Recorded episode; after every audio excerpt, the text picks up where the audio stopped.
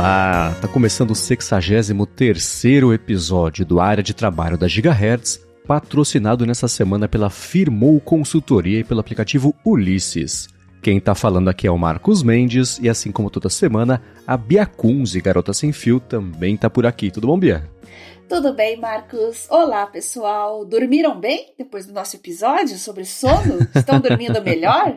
espero que sim, espero que as dicas tenham ajudado. Também espero. Recebemos alguns feedbacks sobre isso, vou comentar já já. Mas, Bia, eu quero saber de você como é que você tem dormido hum. agora que o ICQ está bloqueado no Brasil. Olha, eu tinha visto um tempo atrás que o ICQ tinha voltado. Acho que ele nunca se foi, então foi a volta dos que não foram, né? Mas eu fiquei meio chocada, assim, em saber que tipo de usuário que estava usando o ICQ, né? Isso realmente me, me assustou bastante. Então, a gente está vendo as notícias aí, está tendo investigações aí, criminais é, de usuários compartilhando conteúdos criminosos mesmo no ICQ, e é bem, bem assustador. Mas eu sinto um pouquinho de saudade do ICQ, assim. Eram tempos mais simples. Nossa, sim, né? Aquele barulhinho dá uma saudade, né? Só de ler, ver o logotipo do ICQ já veio o barulhinho, ele é, é uma imagem com som, é uma coisa incrível da tecnologia, né? Nossa, é automático, né? Aham. Uhum. E é uma pena e curioso como essa história se repete, porque você tem plataformas que acabam sendo meio abandonadas e viram redutos de coisas legais, porque ninguém tá prestando atenção, ninguém tá é. tá policiando, né? Especialmente é no caso do ICQ, que a gente até comentou quando ele foi redescoberto, né? Como você falou, a volta dos que não foram, porque ele nunca sumiu, mas ele só deixou de ser usado como ele estava migrando mesmo para virar um, sei lá, um Skype, uma coisa assim, né? Mais para videochamada, esse tipo de, de, de interação. De é. interação. Mas dava para ver que não é exatamente o investimento em estrutura contínua, etc. Então os criminosos sempre vão achar esses redutos para seguir fazendo bobagem. E no fim das contas, eu vou procurar, e se eu encontrar, eu deixo aqui na descrição do episódio um link para um episódio bem interessante do Tecnocracia, em que ele, o Felipe explicou sobre como o Orkut também, ele acabou, na verdade, por um problema super parecido de imagens é, é, criminosas, é, especialmente aqui no Brasil. Né? Então é uma pena que isso se, se repita. Mas tá aí, neste momento, estou vendo aqui, entrando no site agora um pouquinho, isso aqui segue bloqueado aqui no Brasil. Uhum. E é aquela conta por isso aqui, né? Quantas pessoas eles têm usando aqui no Brasil, quanto vai custar para resolver esse problema? E eles vão, vão fazer uma escolha, né? É. Muito bem, vamos começar com os follow-ups aqui em relação às últimas semanas. E a gente comentou sobre o microgerenciamento de sono na semana passada, etc. E como uma dica que eu dei foi assim: deixa o telefone longe da cama para não cair em tentação e livrar-se do Facebook antes de dormir, né? E o Rafael Spisla falou que ele há anos tenta dormir sem o telefone por perto e nunca conseguiu porque ele precisa do despertador. Ele falou que testou vários modelos, mas nenhum é personalizável como o celular e acordar com o barulho do despertador tradicional para ele é terrível, não só para ele, ele falou que dá estresse, né? Já nos é. primeiros minutos aí do dia. Ele até chegou a comprar um despertador minimalista de uma marca chamada Mudita, que eu adorei o nome, que tem produtos de Mindful Technology. E, é o produto, e ele falou que o produto é bem legal, tem sons para você escolher, tem USB-C, luz ajustável, etc mas tem um quase imperceptível tic-tac do mecanismo que fez ele voltar uhum. para o telefone depois de um dia de uso, e eu não culpo ele, né? Ele falou é. que precisa de total silêncio para dormir bem e perguntou se a gente teria alguma sugestão de despertador ou ideia para acordar no horário sem tecnologia e mandou um PS. Ele está vendendo o Muditabel para quem gostou da ideia. Tá lá no Mercado Livre, procurei, encontrei, então procurem que vocês encontram também. Olha, Sugestão de despertador, vamos pensar aqui, sem tecnologia, né? Puxa, eu, eu sou do tempo do rádio relógio. Lembra do rádio relógio? Ficava do lado da cama, tinha aquele letreiro vermelho e você tinha a opção de acordar com o som do rádio, que era assustador do mesmo Sim. jeito, né? De repente você não tem um desse empoeirado, Rafael, em algum canto da casa aí, na casa da, da família, dos pais, dos avós, principalmente, né? É, Mas... aquele que tinha um botão amarelo em cima pro snooze. E, isso, exatamente. Olha, eu nunca fui atrás disso, não. Acho que a gente pode procurar aí, quem tiver mais sugestões para ajudar o Rafael, manda um feedback pra gente aí. Que tipo de despertador vocês usam? A dica que eu vou dar pro Rafael é a seguinte: ele pode até continuar usando o telefone como despertador, mas deixa fora do alcance físico mesmo. Coloca, sei lá, se tiver uma mesa de cabeceira do lado da cama, não coloca lá. Coloca, sei lá, no canto do, do, do pé da cama, cuidado para não pisar em cima, mas ainda assim, só de deixar longe, você não tem aquela sensação de que tá acessível, você vê só mais uma coisinha, checar só uma coisa. Putz, será que eu fiz isso? Não. Então é, é eliminar a tentação física mesmo, né? De você. Para você pegar o telefone, vai ter que levantar e até lá buscar, você não vai fazer isso. E eu garanto que vai adormecer mais rápido, porque em diferentes condições eu fiz esse teste e todas as vezes dormi muito mais rápido do que se eu estivesse com o telefone por perto. Então, né, o despertador pode ser, não sei, cada um tem a sua preferência, né? Eu prefiro uma música um pouco mais calma, né, para ir. E, inclusive no iPhone tem um o despertador ele vai aumentando o volume aos poucos, né? Não dá um play. Então é. eu tenho um pianinho, uma coisa que já é um pouco mais suave assim, e ele vai aumentando, aumentando a intensidade e desperta meio naturalmente com o, o asterisco de que agora eu odeio essa música, mas é impossível se amar a música do Despertador depois de um tempo usando, né? Acho que ele. É. É, pra todo mundo é uma experiência meio parecida. Nunca coloque a música que você gosta como despertador, vai ser um péssimo resultado no longo prazo. Bom, a minha sugestão pro Rafael, é, imagino que ele não tenha um smartwatch ou pulseira inteligente, compra uma pulseirinha, uma B-Band, não precisa ser a última, pode ser uma mais antiguinha, porque eu consigo acordar hoje antes do despertador, mas o despertador continua ali no meu braço, ele simplesmente vibra no meu braço. Então, não, não é nada traumatizante, não é nada assustador, assim, é bem tranquilo mesmo.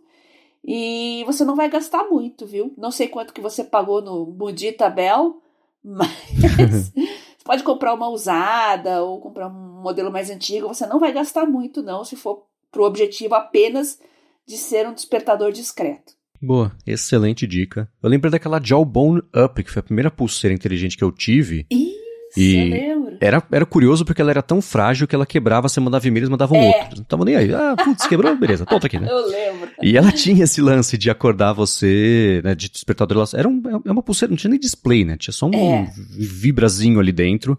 E também tinha esse lance de acordar você com diferentes intensidades crescentes para você não assustar do braço chacoalhar logo de manhã. Né? Uhum. É, eu tive uma também. É bizarro o dispositivo sem visor, né? Você tinha que estar com o celular, uhum. configurar tudo pelo aparelho ali para para pulseira eh, funcionar. Eu gostava, gostava bastante dela, mas tinha o mesmo problema, né? De repente, do nada, pifava.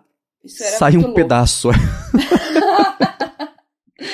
Muito bem, seguindo com os follow-ups, a gente comentou sobre os sonhos malucos quando a gente acorda logo cedinho, depois volta a dormir um pouquinho.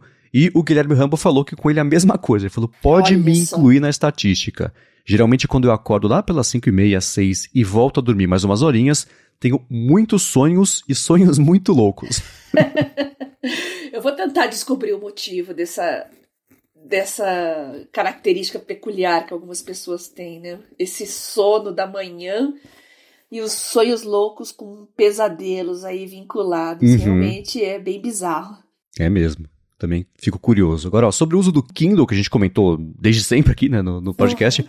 o Max falou que é deficiente visual e usa o Kindle, né, e usar o Kindle é, abriu as portas para leitura, mas ele tem muita dificuldade na acessibilidade de configurações do aparelho. Ele falou que ele dispõe de acessibilidade para leitura, mas se você quiser fazer alguma configuração ou mexer no Kindle mesmo, as letras não aumentam. Ele falou que é horrível, né? Ele tem sempre que pedir ajuda para visualizar as ferramentas ou configurações dele e só consegue usar se o livro estiver aberto já. Então, para isso, ele compra pelo celular e depois vai lá no Kindle para só tocar ali na capa e poder abrir o livro e ler. E tá aí um aspecto que é o tipo é. de feedback que vale muito a pena sempre mandar para as empresas, né? Para elas lembrarem que existem demandas diferentes de quem tem todos os sentidos e quem não tem nenhum tipo de necessidade de, é, de acessibilidade.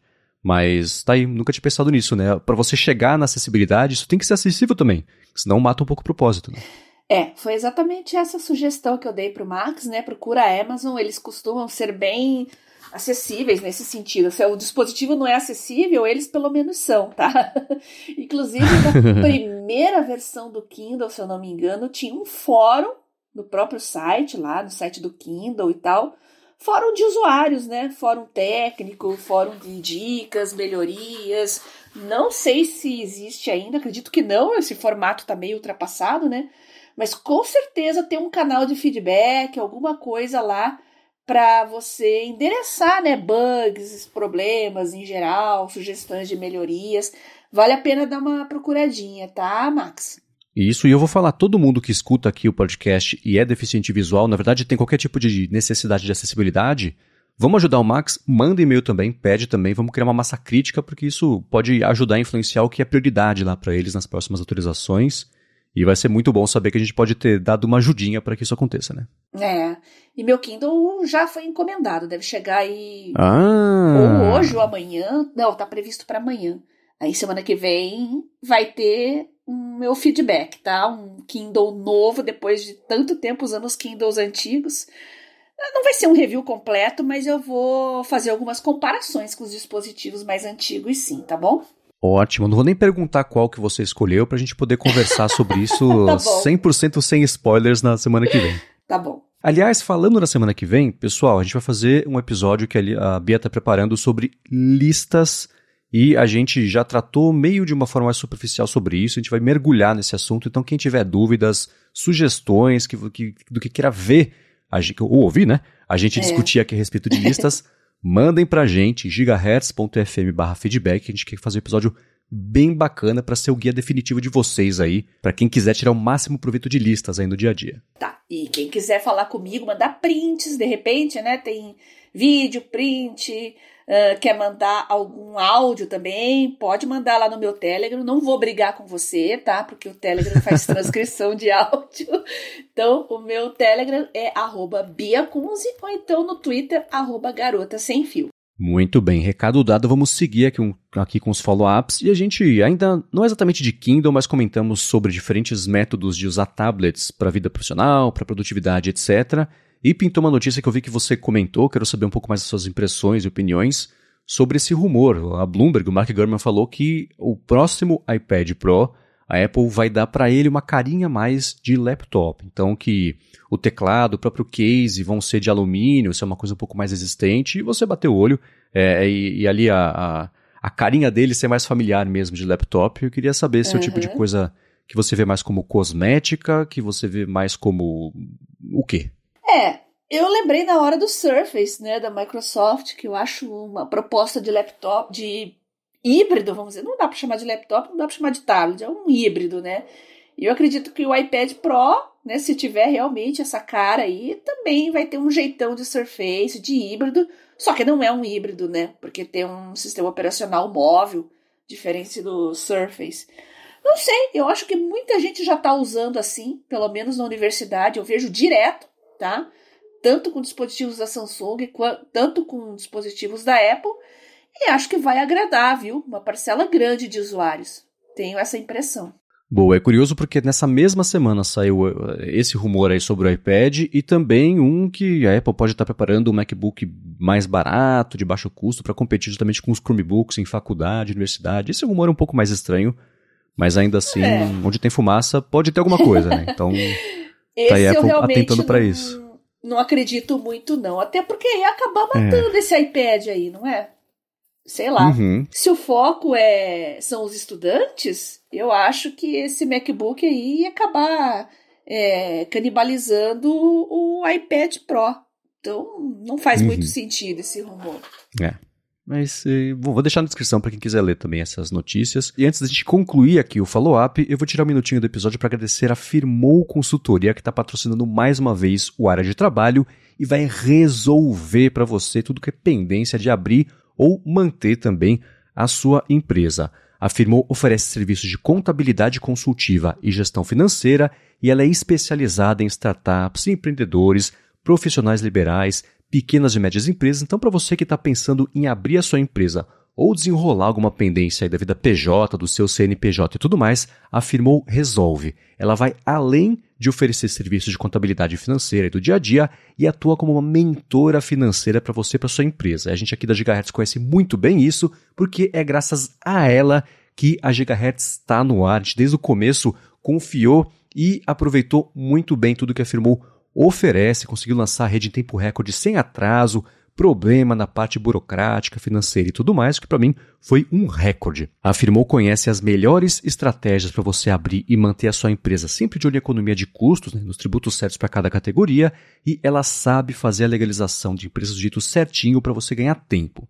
Não tem nada melhor né, do que deixar isso na mão de quem sabe o que faz, vai fazer direito e livrar o seu tempo para fazer o trabalho. Isso também é produtividade no fim das contas. Né? Então, para conhecer melhor os serviços aí da Firmou e se livrar desse perrengue, que é essa parte burocrática e financeira também da legalização ou manutenção fiscal da sua empresa, faz o seguinte: vai no Instagram, vai no Facebook e procura por arroba Firmou Consultoria ela está pronta para ajudar todo mundo que escuta o área de trabalho, independente do que você precisa, e a gente tem certeza que ela vai resolver para você, assim como faz todo dia aqui para a gente. Então, mais uma vez, arroba Firmou Consultoria, ou no Facebook ou no Instagram.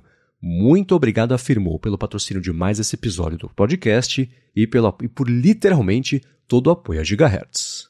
Obrigado ao pessoal da Firmou Consultoria por estar junto com a Gigahertz e acreditar no nosso trabalho. Obrigado e vamos lá. Na semana passada eu falei de um link super interessante sobre Aptabase versus Notion versus Obsidian e etc. Coloquei o link na descrição, mas o link estava quebrado. Então eu vou colocar o link certo na descrição deste episódio e já arrumei também o da semana passada, porque o pessoal falou: escuta, fiquei super interessado e cadê? Né? Então eu vou deixar isso na descrição. E também sobre Obsidian pintou uma coisa bem interessante. O David Sparks, que é um cara das antigas aí da do universo Mac, ele tá, faz desde sempre o Mac Power Users, etc., o podcast super famoso. Ele criou, ele cria de tempos em tempos guias super completos e aprofundados de diversas ferramentas, e ele escolheu justamente Obsidian para fazer o guia novo dele. Saiu, acho que foi na semana passada, ou nessa semana talvez, o tempo tá meio maluco. É, um episódio do Mac Power Users que ele fala sobre o Obsidian e sobre o guia que ele fez. Ele também está vendendo, tem dois, tem dois planos para você comprar. E ele está oferecendo desconto lá que tem na descrição do episódio para quem quiser dar uma espiadinha. E ele próprio fala: Obsidian não é fácil de você sair do zero e começar a, a usar, porque a curva de aprendizagem dele ela é bem íngreme, mas depois que vai, vai. E o, o David Sparks é um cara super didático e, enfim, ele, eu confio. Não vi esse guia, mas já garanto que para quem tiver interesse e quiser conhecer, vai ser um guia bacana, porque ele não erra quando ele faz um negócio desse com certeza vai matar as dúvidas de todo mundo aí, vale a pena. Acessem o link ali na descrição que vocês vão acessar o. o como é que é o nome? Obsidian Power Users? É isso? Não, é Field o, Guide. O né? Obsidian Field Guide. É. Legal, legal. Boa. Só para deixar óbvio, não é um patrocínio, só que eu confio muito no que ele faz e, e vou deixar aqui. E Obsidian já é uma coisa que a gente vem falando aqui há, há algum tempo, né? Uhum. Muito bem, agora seguindo, para a gente encerrar o follow-up, a gente comentou de privacidade extrema alguns episódios que a gente recebeu o Guilherme Rambo e o Silas Monteiro mandou para a gente, queria saber o que a gente achou, né, tanto você, Bia, quanto eu, sobre a matéria que pintou lá no UOL, que é sobre o que as farmácias sabem sobre a gente. Uma matéria que ficou super interessante da Amanda Rossi, em que ela explica não só é, a parte que fica à margem, na beira ali do que é legalizado de coletar os nossos dados de farmácia, ah, CPF na nota, dá o CPF para dar desconto, principalmente.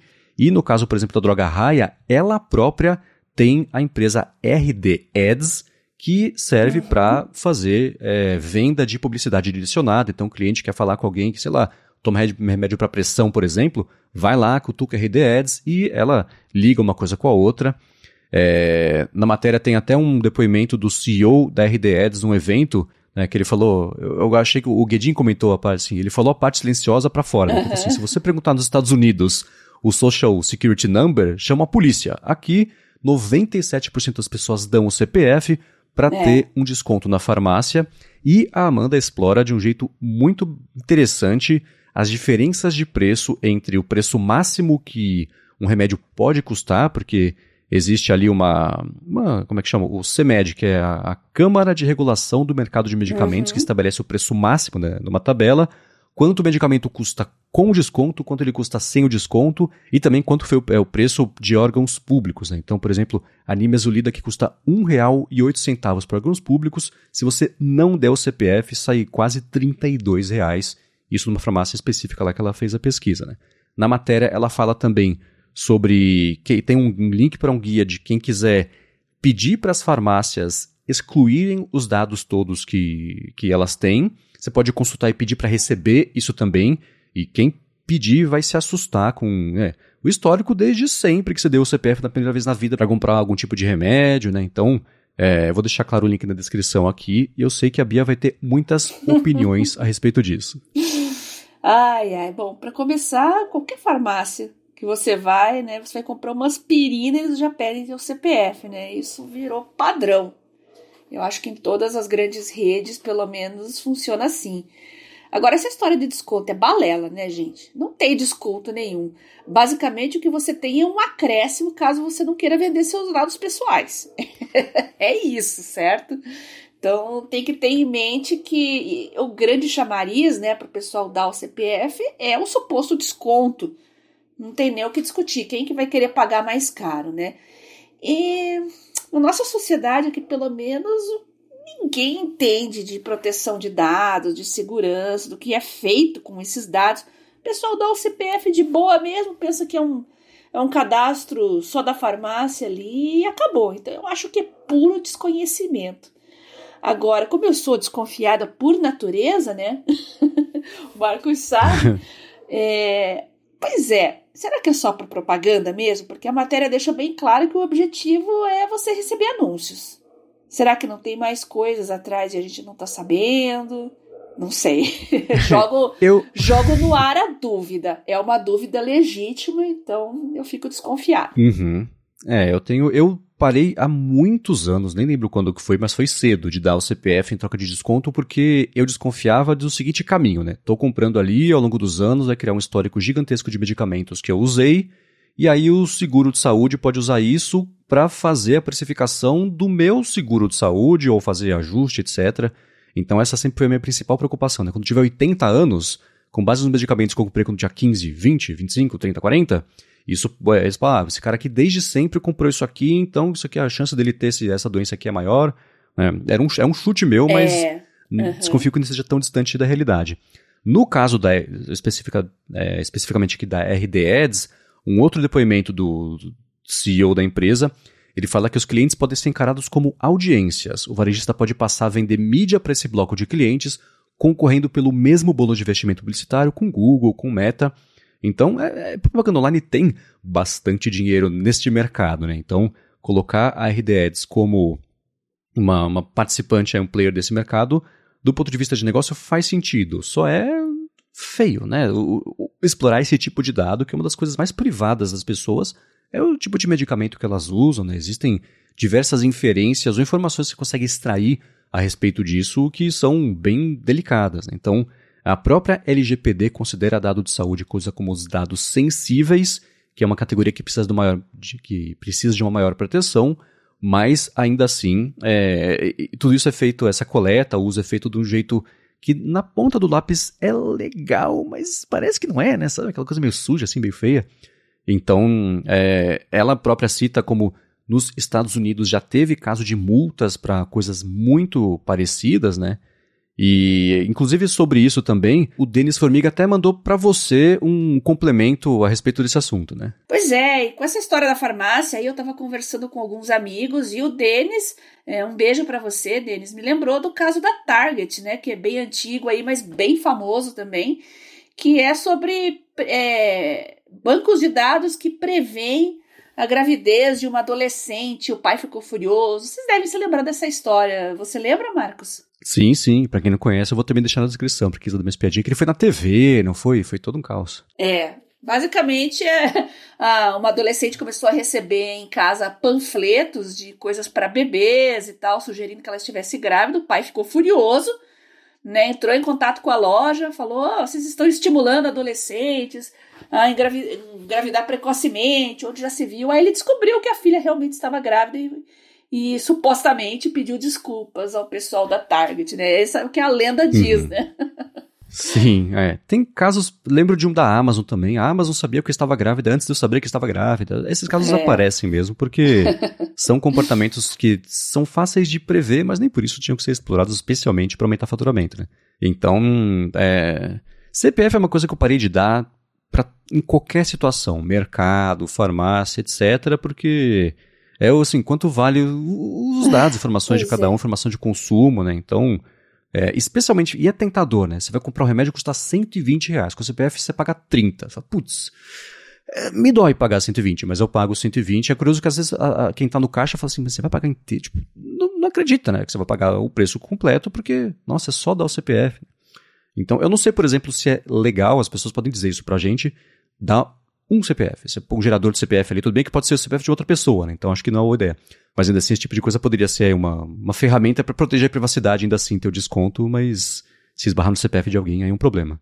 Mas é. ainda assim, CPF. Que, porque o próprio CPF de, de nota paulista, tem alguma coisa por aí assim parecida, Bia? Ah, tem, tem a nota Paraná, nota Curitiba, tem. Não uso nenhum. Mesma coisa, né? Porque isso foi mais para combater sonegação por parte das empresas e, e dar um, um, troquinho ali de, de devolução de imposto para justificar a pessoa dar, né? Mas Exato. aí também está dando seu CPF para ganhar 3 centavos? Jura que é isso que vale o seu CPF, né? Então pois parei de dar faz é. muito tempo em qualquer lugar o CPF. Só esse da farmácia que eu não consigo escapar muito, porque eu tenho cadastro com um laboratório farmacêutico direto, porque eu tenho uma doença crônica tomo remédios bem caros e todo mês tem que ir lá deixar um dinheirão lá na farmácia. Então, infelizmente, uhum. como eu já falei em outros episódios, meu CPF está na boca do sapo. É, o desconto de laboratório por ser é, do mercado da saúde, mercado não, né? Do segmento da saúde. Diferença. Sim, é. sim, sim. E eu não sei, pode me dizer se você tiver conhecimento sobre o que acontece quando você dá a informação nesse caso, mas eu suponho que seja um pouco mais seguro, um pouco mais privado do que só o dar o CPF ali para é. ganhar desconto na aspirina, né? Não faço ideia. Não faço tá. ideia Quem souber, se é mais seguro. Diga é, pra gente. Exato, exatamente. É, mas então a recomendação, mesmo né, pra parte da privacidade extrema, assim, se é extremo, não deu CPF pra nada, claro, mas, mas pensa por quê, né? Que estão dando 30 reais de desconto pra você comprar alguma coisa. Quem que te dá 30 hum. reais a troco de nada? Não existe isso, né? É. Então, fica o alerta. Obrigado ao Silas por ter é, chamado aqui a atenção para isso. E eu vou deixar na descrição a matéria, porque vale a pena lá embaixo, tem o link para você se descadastrar ou eliminar os dados de mais de um grupo de farmácias, então vale muito a pena dar uma espiadinha nisso e deletar seus dados, porque afinal, por que não, né? Você terminar a semana com privacidade maior que você começou, já é um excelente avanço aí na vida, né? É. Muito bem, agora eu quero trazer aqui um assunto que a gente comentou no comecinho do podcast, a gente certamente evoluiu com a forma como a gente lida com isso, porque esse é um alvo bastante móvel, que é e-mails. Eu certamente mudei muito o jeito que eu lido com os meus e-mails no dia a dia, desde o começo do Gigahertz até hoje, e em parte por conta do aumento de volume de e-mails, né, por conta do negócio mesmo da Gigahertz. Então eu queria um panorama seu primeiro, Bia, de como é que está a sua relação com e-mails, os aplicativos, os horários que você lida com isso, como é que tá para você? Olha, hoje tá bem tranquilo, tá? Mas basicamente porque meu site tá fora do ar, tá sendo reformulado, eu tirei os e-mails do ar, então eu não tô recebendo nada por enquanto. Né? Acho que o do Garota Sem Fio era o meu e-mail mais caótico de todos. Mas no momento, deixa eu olhar aqui. Eu tenho um pessoal, que basicamente é só para mandar coisas entre familiares, né?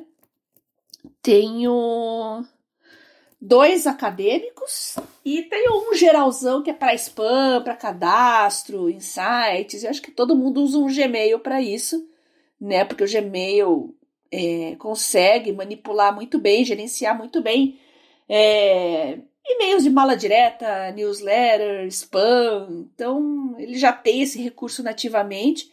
Então, eu recomendo você ter um e-mail separado para essas coisas online mesmo, né?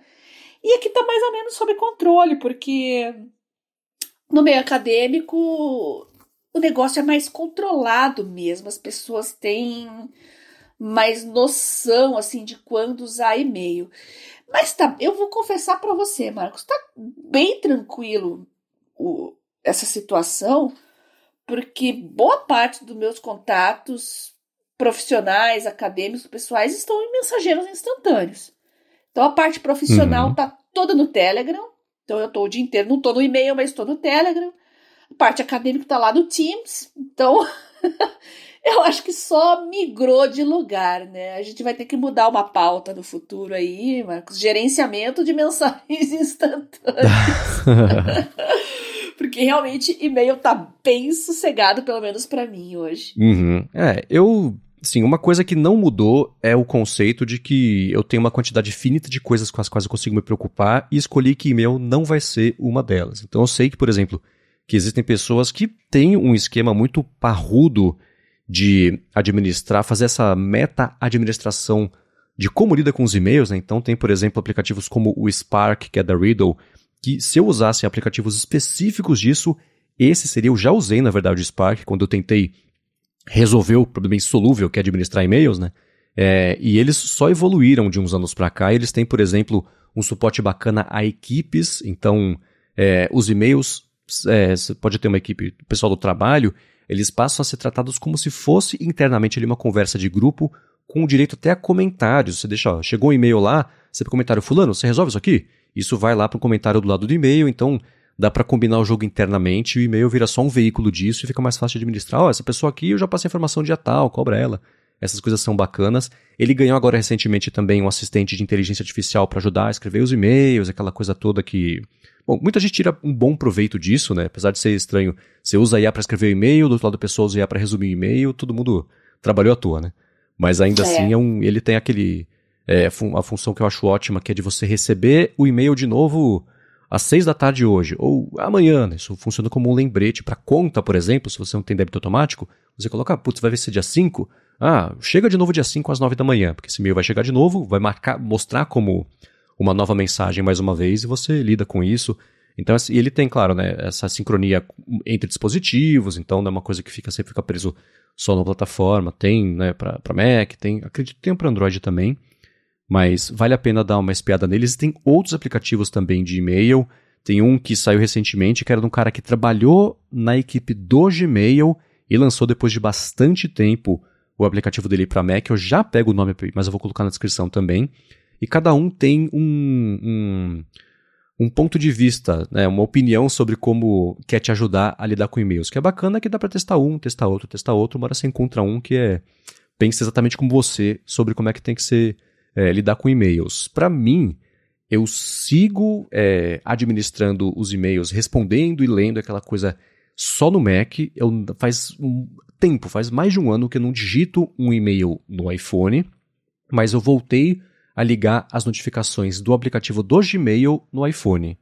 Porque como os e-mails da Gigahertz chegam por meio do, do, do eles são direcionados ali para o meu Gmail, o que, que eu faço? Eu deixo a notificação como aquela do iOS que ela não aparece, mas se você acessar a central de notificações, ela está lá.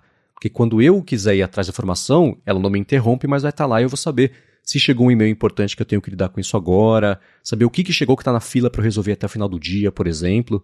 Então esse é um jeito que eu encontrei de não ficar com o e-mail cutucando o cérebro o tempo inteiro no telefone, que é uma coisa que é infernal, apesar de eu saber que tem gente que precisa disso, e ainda assim fico sabendo o que está rolando e se pintar alguma coisa urgente, eu, assim que eu olhar as minhas notificações, eu vou saber que essa coisa está lá e escolho o melhor momento de lidar com isso, seja imediatamente, ou seja, enfim, né, mais para frente, amanhã, no fim do dia.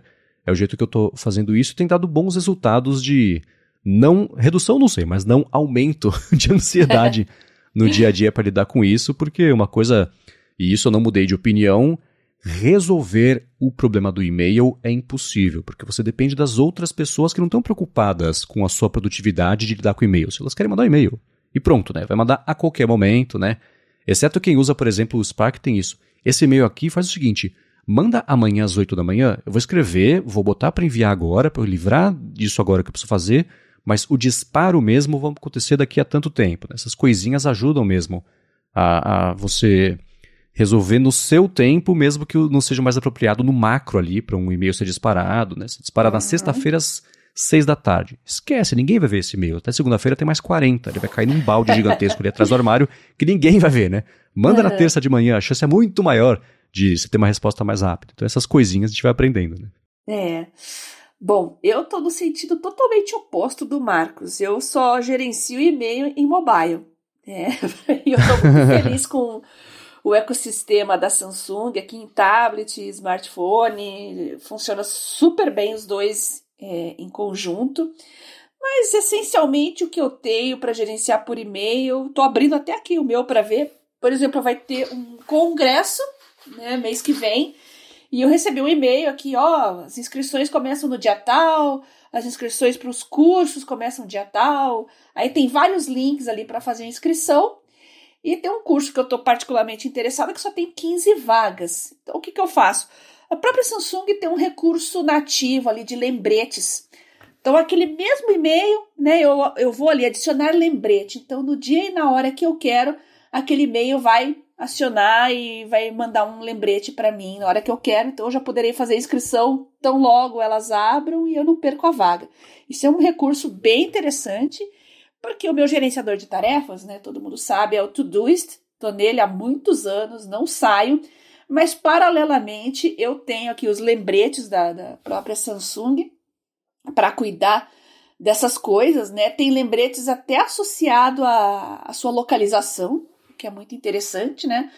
Por exemplo, ah, eu preciso ir na livraria, quando eu for lá no centro, eu preciso passar naquela livraria, que eu preciso ver aquele livro tal. Então eu coloco no mapa ali, quando eu estiver me aproximando da livraria, lembrete, comprar aquele livro. Opa, já fico esperta. Então, esse é um dos motivos de eu gerenciar e-mails, lembretes, etc., tudo em mobile, que para o meu uso atual, pelo menos, é, é bastante eficiente e está mais restrito a essas atividades mesmo. É, uma coisa que eu, eu sei que, por exemplo, por muito tempo eu não usei porque não tinha no e-mail do macOS, está chegando agora, eu sei que para muita gente é útil, por exemplo, o que eu falei de no Spark, ah, faz o e-mail chegar de novo amanhã às 8, né? No macOS você consegue colocar, me lembre sobre esse e-mail, ele cria um lembrete mesmo, que o lembrete ele fica também, permeia por todos os dispositivos. E uma coisa que eu sei que o Gmail tem, que também pintou recentemente, que eu não, até hoje eu não sei se é uma função do Gmail que o macOS adotou, mas com integração com o Gmail, se é sozinho dele. Mas assim, você mandou esse e-mail aqui, faz quatro dias, não chegou a resposta. Quer relembrar a pessoa? Quer mandar mais alguma coisa? Ou então assim, esse e-mail chegou faz seis dias, você não fez nada. Você quer responder, você quer deletar, o que você quer fazer? Essas ajudinhas assim, né? É, acho que dependendo do seu perfil de uso podem ser bacanas. E um follow-up em tempo real é MimeStream, o nome do aplicativo ah. para o macOS, feito pelo cara que trabalhou no Gmail. E é só para Gmail, porque tem aquelas né, peculiaridades de pop, de SMP, é. de não sei o que, lá, lá, que é uma outra zona, a gente fala sobre isso um outro dia, né? Então, é, é dessa forma. E um complemento aqui que eu acho interessante fazer é o seguinte, né, para newsletters. A gente falou sobre, newslet sobre newsletters, eu adotei o, o, desafio de incorporar isso no meu dia a dia e a forma como eu passei a lidar com isso, tanto para newsletters quanto também até para os feedbacks que o pessoal manda né, pelo site, chega aqui é, como cada feedback chega como um e-mail separado. Eu assim que o e-mail chega, eu marco como lido e mando para um arquivo de newsletters ou dos feedbacks. Quando chega o momento de lidar com isso, seja, por exemplo, as newsletters, eu estou deixando mais as sobre inteligência artificial para me manter bem informado, até para gravar o Hipsters Fora de Controle com a Lura. Então, antes da gravação, na véspera, por exemplo, eu dou uma espiada em tudo que chegou de e-mail de newsletters de IA nessa última semana, separo o joio do trigo ali para poder ter né, substrato para conversar, informações, né, uns leads ali para dar, links, etc.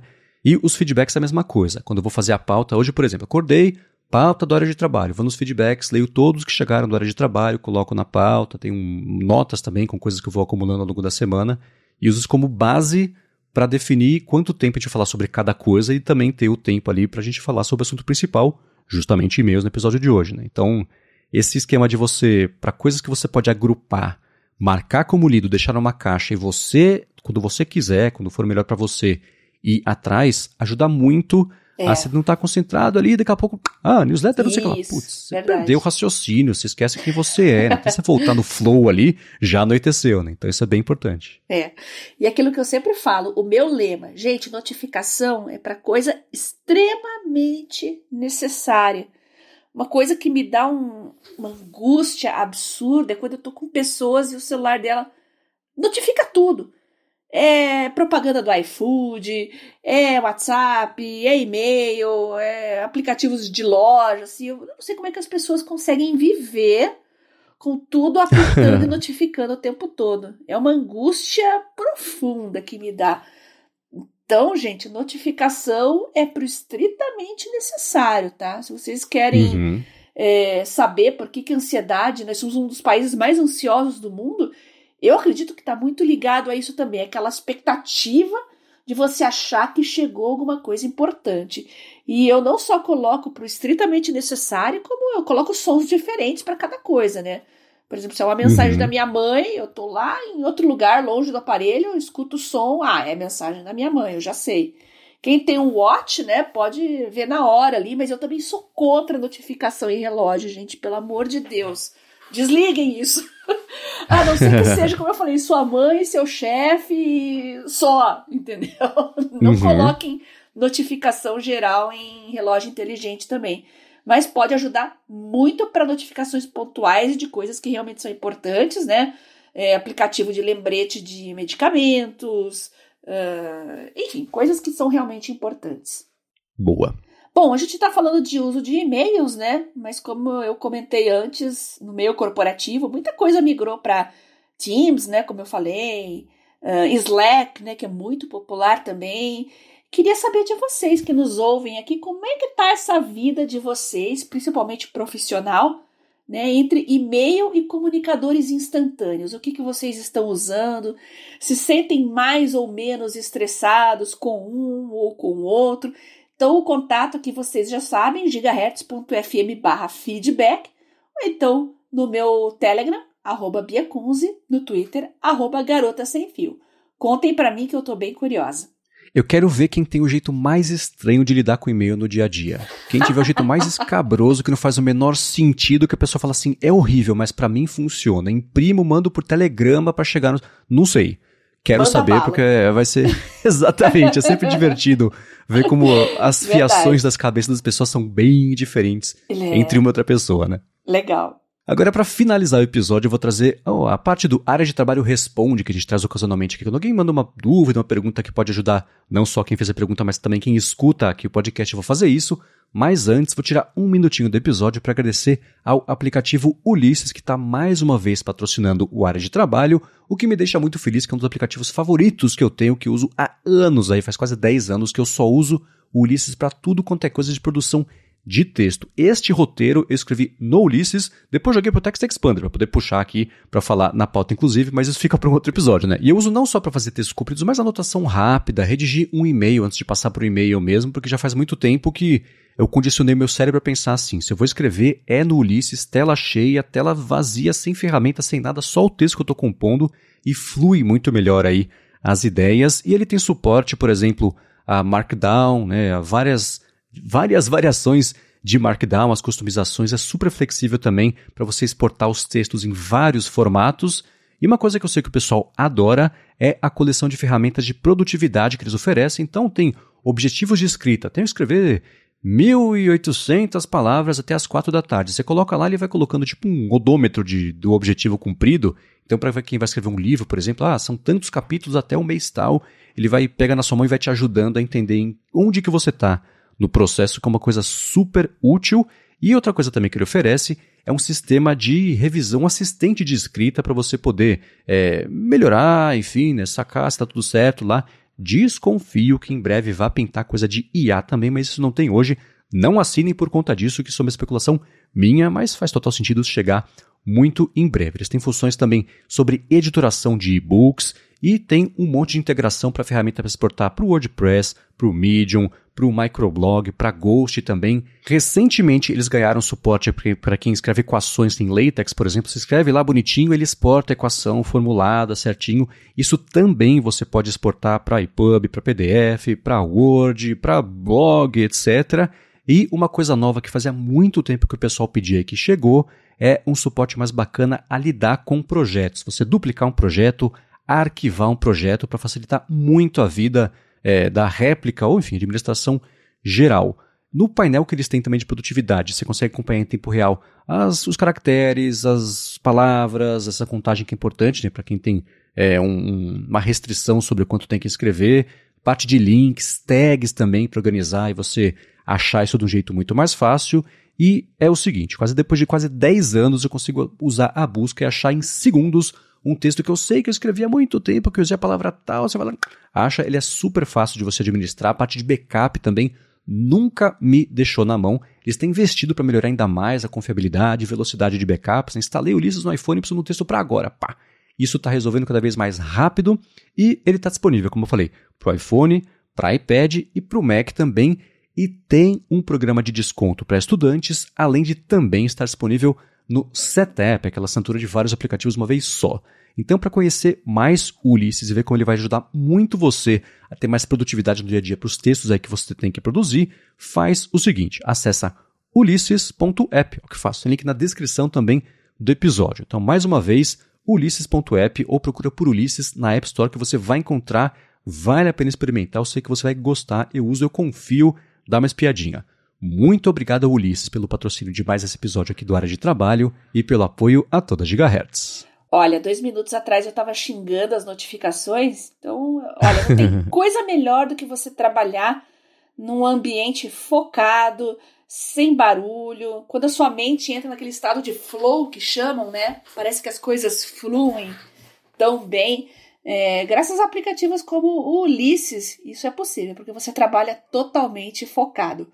Muito obrigado ao pessoal do Ulisses por acreditar no nosso trabalho aqui no podcast. Obrigado e vamos lá, área de trabalho responde. Se tem uma dúvida, manda gigahertz.fm feedback, fala comigo, fala com a Bia, entra aqui no final do episódio e foi o que o Mário Neto fez. Ele falou que usa agendas diariamente para anotar as tarefas do dia, as ideias, processos, mapas e reuniões. Ele faz isso há anos e a cada dois dias aplica o método GTD, o Get, Getting Things Done, né? E transforma tudo em e-mails, tarefas, ou aplicativos como Evernote, Notion ou OneNote. Ao final, ele joga a agenda fora e experimentou digitalizar com o iPad, mesas digitais, caneta inteligente também, mas nada supera o papel, que ele falou que é 90 gramas, e a caneta de 2 milímetros. Ele gasta cerca de 10 reais por mês nisso e está em busca de um dispositivo simples para anotações que aguente umas 10 páginas, PDF e leitura não importam tanto. Ele tem Kindle, por exemplo, mas as opções são caras demais, 4 mil reais aí no mínimo. Ele queria, ele falou, será que aquele Magic Pad para criança, baratinho, né, é, com paginação, opção de borracha, opcional, etc, poderia resolver? Uma coisa assim que ele está em busca, então ele quer alguma dica. Ele falou que é fã da gente, Bia incentivou ele a comprar um Palme e falou que eu fui companheiro nas manhãs de, nas caminhadas de manhãs, eu trabalho desde 2014. Obrigado ao Mário Neto, que mora aqui pertinho de mim, que eu sei. Poxa, Mário, que legal, né? Ter um feedback de um ouvinte, leitor, já tão das antigas.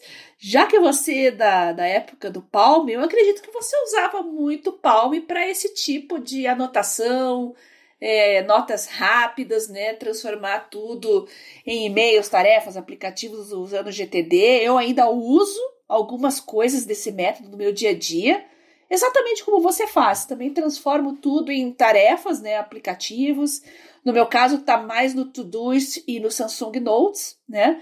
Então eu acho que você deveria ter um smartphone é, com caneta. Porque aí você tem, além do seu smartphone, você tem já um bloco de notas ali junto, né? Com a liberdade de você escrever à mão, que eu já percebi que é o que você gosta. Então é minha sugestão, quando você fizer o seu próximo upgrade de smartphone. Ele não falou qual que ele está usando hoje, né, Marcos? Não. Não falou. Mas fica a sugestão aí. Tem a família uh, S22, S23, S24 aí para o ano que vem, né? Todos com caneta. Então, acho que a solução mais interessante é essa, porque eu, pelo menos, não fico sem caneta em dispositivo móvel. Usei nos palmes, Windows Phone, é, Windows Phone não, Windows Mobile, Pocket PC. Aí migrei para a família Galaxy Note, né? Não consigo ficar sem um smartphone com caneta. Então, minha dica é essa. Não sei qual é a sua sugestão, Marcos. Olha, ele, o método dele é bem específico com anotações à mão, que nunca foi exatamente o meu forte. Eu nunca aprendi tanto sobre anotações à mão quanto com você e com os nossos ouvintes aqui, que usam bastante isso, mais do que achei que usariam, inclusive, né? Então, é. eu vou dar uma dica que é o seguinte, na verdade, o Luiz Alfredo mandou pra gente um aplicativo que só tem para o ecossistema do iOS chamado Agenda Calendar. Ele falou que ele consiste num bloco de notas linkado a um calendário ele falou que fica fácil fazer diários, usar a mesma nota em, nas consultas, por exemplo, do médico, anotar uma reunião e retornar para ela, clicando ali, tocando no dia, e a data do calendário guarda um link para a nota. Então, Eu vou deixar, pode oh, não ser exatamente o que ele está buscando nesse processo todo que ele tem já da produção específica em diferentes lugares, mas se colocar esse aplicativo nesse workflow facilitar uma das coisas, para mim já é uma vitória para uma coisa que ele faz todos os dias. Né? Então eu vou deixar aqui na descrição, não só para o Mário Neto, mas para todo mundo poder conhecer, dar uma espiadinha, ver se rola aí de entrar no workflow. É, Mário, vamos continuar nosso papo aqui. Conta pra gente qual que é o smartphone que você usa atualmente, se você já experimentou usar algum com caneta, se habituou ou não. Manda mais um retorno pra gente aí que a gente acompanha, tá bom? Boa. Ibi, eu vou fazer agora o Área de Trabalho Responde uma pergunta minha para você, que nem estava na hum. pauta, mas eu acho que vale a pena a gente explorar um pouquinho mais, que é o seguinte, né? Você é uma usuária ferrenha do telefone com caneta e já falou sobre para você os benefícios de escrever com a própria pata ali, não digitar mesmo, né? Uhum. Mas que tipo de, de interação ou de produtividade você tira do fato de você ter a caneta que seria impossível você fazer no seu telefone se você tivesse só que digitar, usar o dedo, enfim, não ter a stylus. Na verdade, ter a stylus abre o que para você que seria não difícil, mas seria impossível você fazer sem ter isso aí para usar? Aquelas ideias que vêm na tua mente na hora e você precisa registrar em algum lugar na hora. Isso é muito comum, né? Às vezes você lembra, poxa, é... nossa, acabou o desodorante. Quando eu for na farmácia eu vou comprar. Você não vai comprar. Daqui a dois minutos você já esqueceu que teu desodorante acabou. Então, quando uhum. você tem um smartphone com a caneta, pelo menos os que eu uso aqui, mesmo com a tela desligada, quando você saca a caneta com a tela desligada, é, você consegue fazer. Ele abre automaticamente ali uma, uma nota né, do Samsung Notes que eles chamam de notas com tela desligada.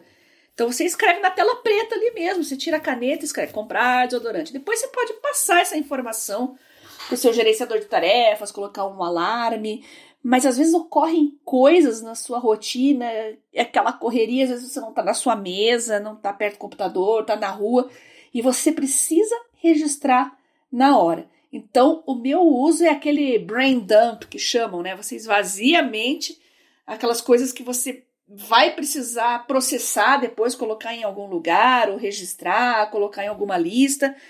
Tem que ser na hora, senão você esquece. Então, para mim, o uso primordial é esse. Uhum, boa. Você costuma, que eu sei, por exemplo, quando a Samsung anuncia um, um, telefone novo que tem stylus, sempre tem alguém mexendo numa planilha de Excel. Tá lá, canetando, rabiscando.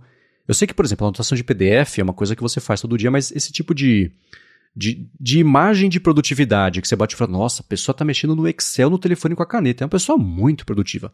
Na prática funciona isso? Ou, ou talvez só para você sim, talvez não? Ou o que você vê ah. também de impressões das pessoas? Como é que é essa relação de power user, mas que eu olho e falo, será que é assim mesmo? Ah, é difícil dizer, né? Tô há 20 anos com dispositivo móvel com caneta na mão, né? eu já nem raciocino mais. Para mim, virou uma coisa quase fisiológica. Tive uma ideia, eu puxo a caneta ali e escrevo, né? Tô até abrindo aqui para dar uma olhada o que, que eu registrei nas minhas notas rápidas escritas à mão. Então, tem uma anotação de ontem, comprar sachê, queijo, é, coisas que eu tinha que comprar na rua. Outra anotação aqui. Depois da pandemia, o jornalismo científico mudou, também é uma coisa que eu queria pesquisar mais tarde, uma reflexão que eu estava tendo. Hum, interessante isso, inclusive.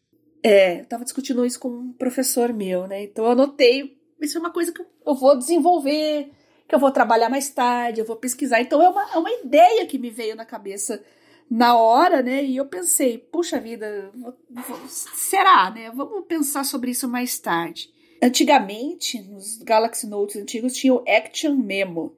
Então tem um monte de notinha amarelinha que é do tempo do Note 5 ainda. Nossa. E que eu, sal, eu salvei mais por registro, assim, porque às vezes eu quero mostrar no futuro como eram as coisas antigamente. Então algumas coisas eu deixo, né? Então eu tenho uma anotação bem antiga aqui. Acer Switch Alpha 2, notebook estilo Surface. Eu só escrevi isso. ah, Nicholas Carr, A Geração Superficial, que é um bom livro, por sinal. Devo, alguém deve ter me recomendado e eu anotei um livro. E essas notas todas de diferentes categorias, elas todas vão parar num mesmo balde, que é o de anotações que você fez. De rápido. Action tá. Memo. São anotações que eu vou processar depois e vou pôr em algum outro lugar. Ou então executar, né? fazer a, sim, sim, sim, sim. A, aquela, aquela ação, digamos assim. Uhum. Então, é o tipo de, de anotação que eu faço instantaneamente, quando eu preciso de uma coisa na hora ali, sem pensar muito. Beleza. Obrigado pelo esclarecimento, que eu tenho pensado nisso sobre vai que um dia aparece um iPhone com caneta para entender o que que pode ser tirado de proveito disso ou que tá fazendo falta e ninguém sabe, sei lá. Bom, para encontrar os links do que a gente comentou ao longo do episódio, inclusive esse livro que a Bia acabou de falar, vai ter tudo na descrição aqui, ou então em gigahertz.fm barra adtrabalho barra 63. Eu quero, é claro, agradecer ao aplicativo Ulisses e a Firmou Consultoria pelo patrocínio desse episódio, a vocês que avaliam, que recomendam, que deixam estrelinhas, corações, comentários a respeito aqui do podcast.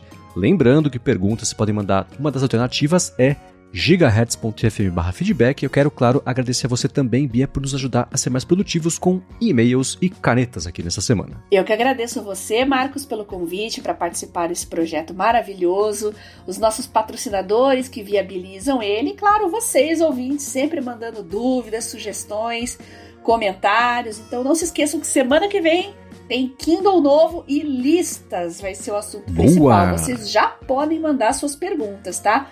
gigahertz.fm barra feedback ou então lá no meu Telegram, arroba biacunze, no Twitter, arroba garota sem fio.